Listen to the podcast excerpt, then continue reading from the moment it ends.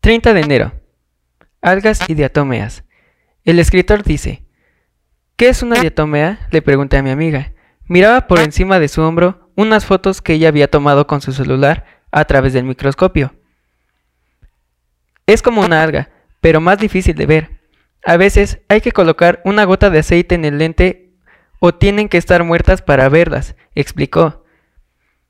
Mientras miraba asombrada las fotos, no podía dejar de pensar en el intrincado detalle que Dios aplicó al crear vida, y que solo puede verse en un microscopio.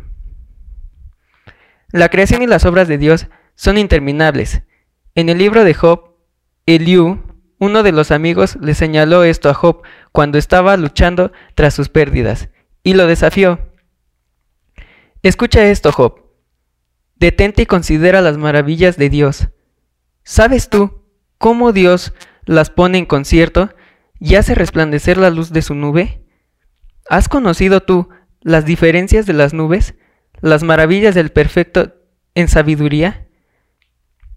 Nosotros como seres humanos no podemos llegar a comprender la complejidad de Dios y de lo que Él creó. Incluso partes de la creación que no podemos ver reflejan la gloria y el poder de Dios. Independientemente de lo que estemos atravesando, Dios sigue obrando, aunque no podamos verlo ni entenderlo. Alabémoslo hoy, porque Él hace cosas grandes e inescrutables y maravillas sin número. Señor, gracias porque siempre estás en acción. Dios está trabajando siempre. Lectura Job 37:14. Detente y considera las maravillas de Dios. Esta lectura nos habla acerca de cómo Dios trabaja en nuestras vidas a pesar de que no vemos. Podemos confiar en que Él está trabajando en las cosas aún más minúsculas para nuestro bien. Oremos.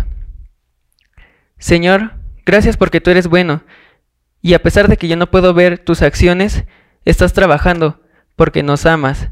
Te agradecemos por eso. En el nombre de Jesús, amén.